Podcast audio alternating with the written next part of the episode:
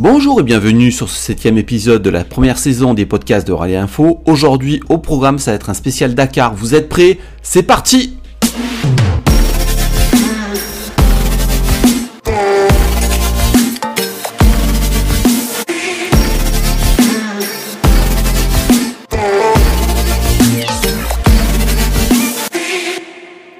Effectivement, ce Dakar 2023 aura pour décor les montagnes et le désert d'Arabie Saoudite. Les équipages parcourront 14 étapes de la mer Rouge au golfe Persique, soit un peu plus de 5000 km. Alors, dans cette émission, nous allons revenir bien sûr sur les équipages engagés, sur les spéciales, mais pas que, on va parler aussi de l'historique et de l'histoire de ce rallye mythique.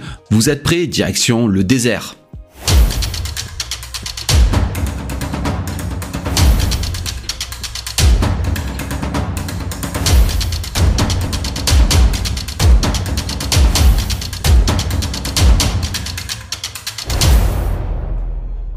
Mais comment parler du Dakar sans parler de l'histoire de cette épreuve? Parler du Paris-Dakar, épreuve créée en 1978 par le regretté Thierry Sabine, qui voulait une épreuve réunissant voitures, motos ou encore camions et qui partait de Paris pour arriver à Dakar.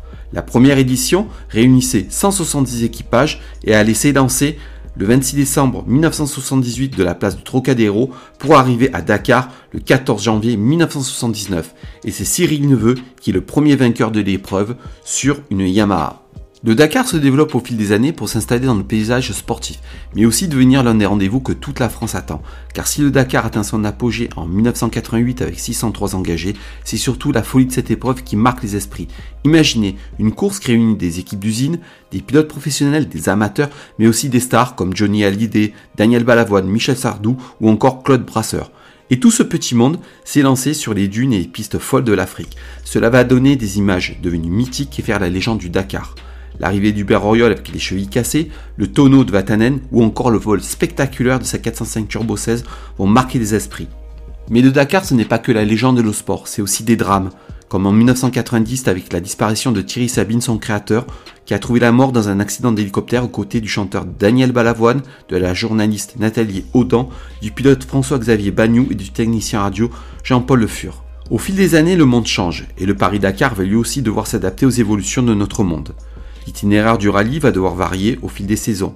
Lors de l'édition 1992, le parcours a relié Paris au Cap. Pour la première fois en 1995, le départ n'est pas donné en France, mais en Espagne à Grenade.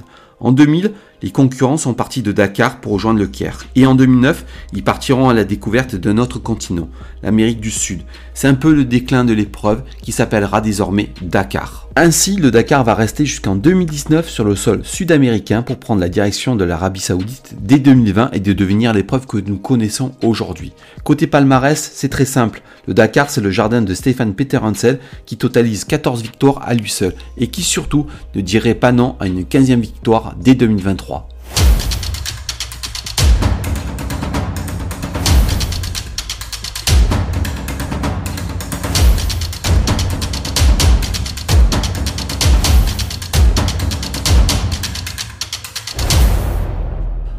Cela nous mène à parler de l'édition 2023 du Dakar avec un départ le 31 décembre 2022 et une arrivée le 15 janvier 2023. Un départ donc donné dans un six-camp au bord de la mer Rouge et une arrivée sur la face opposée où les concurrents découvriront les rivages du golfe arabique après avoir vécu un séjour de 4 jours dans un petit carter où sera disputée une épreuve marathon.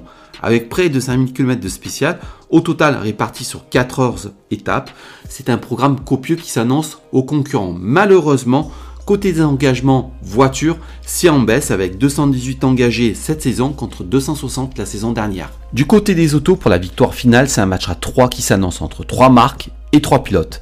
Audi, ProDrive et Toyota. On commence par le tenant du titre, Nasser Al-Attiyah. Le pilote Toyota a déjà triomphé 3 fois. De son côté, Sébastien Loeb et ProDrive recherchent toujours leur première victoire. Enfin, le troisième homme et grandissime favori pour nous se nomme Stéphane Peter Hansel.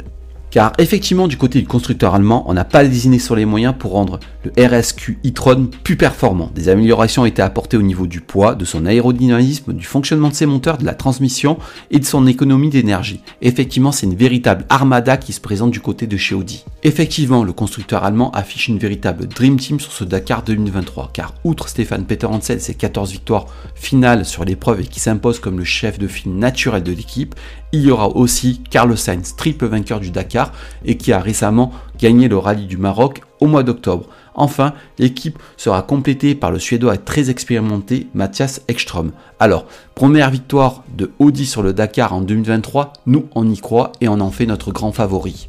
Nous arrivons au terme de cette émission, merci de nous avoir écoutés sur ce spécial Dakar. Top départ dès le 31 janvier 2022 pour la première épreuve. Nous, du côté de chez Info, on suivra l'épreuve avec attention. On vous fera un résumé quotidien de chaque spécial. Écoutez, merci de nous avoir écoutés. Une nouvelle fois, passez de bonnes fêtes et à très bientôt sur les podcasts d'Oralie Info.